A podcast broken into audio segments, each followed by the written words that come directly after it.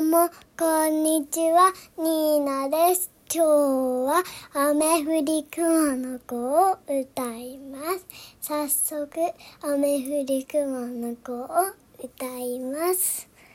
お山に雨が降りました。後から後から降ってきて、ぽつぽつ小川ができました。いたずら熊の子かって出てきて、ちょっと覗いてみてました。魚がいるかと見てました。何にもいないと熊の子は、一口お水を飲みました。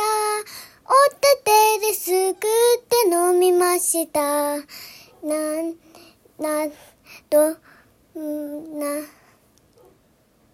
な、それでもどこかにいるようで、もう一度覗いてみてました。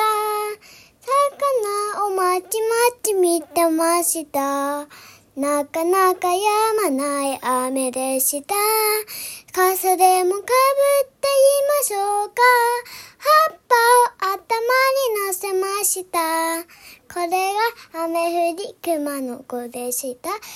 それで今日のお話は以上です。皆さん、バイバイ。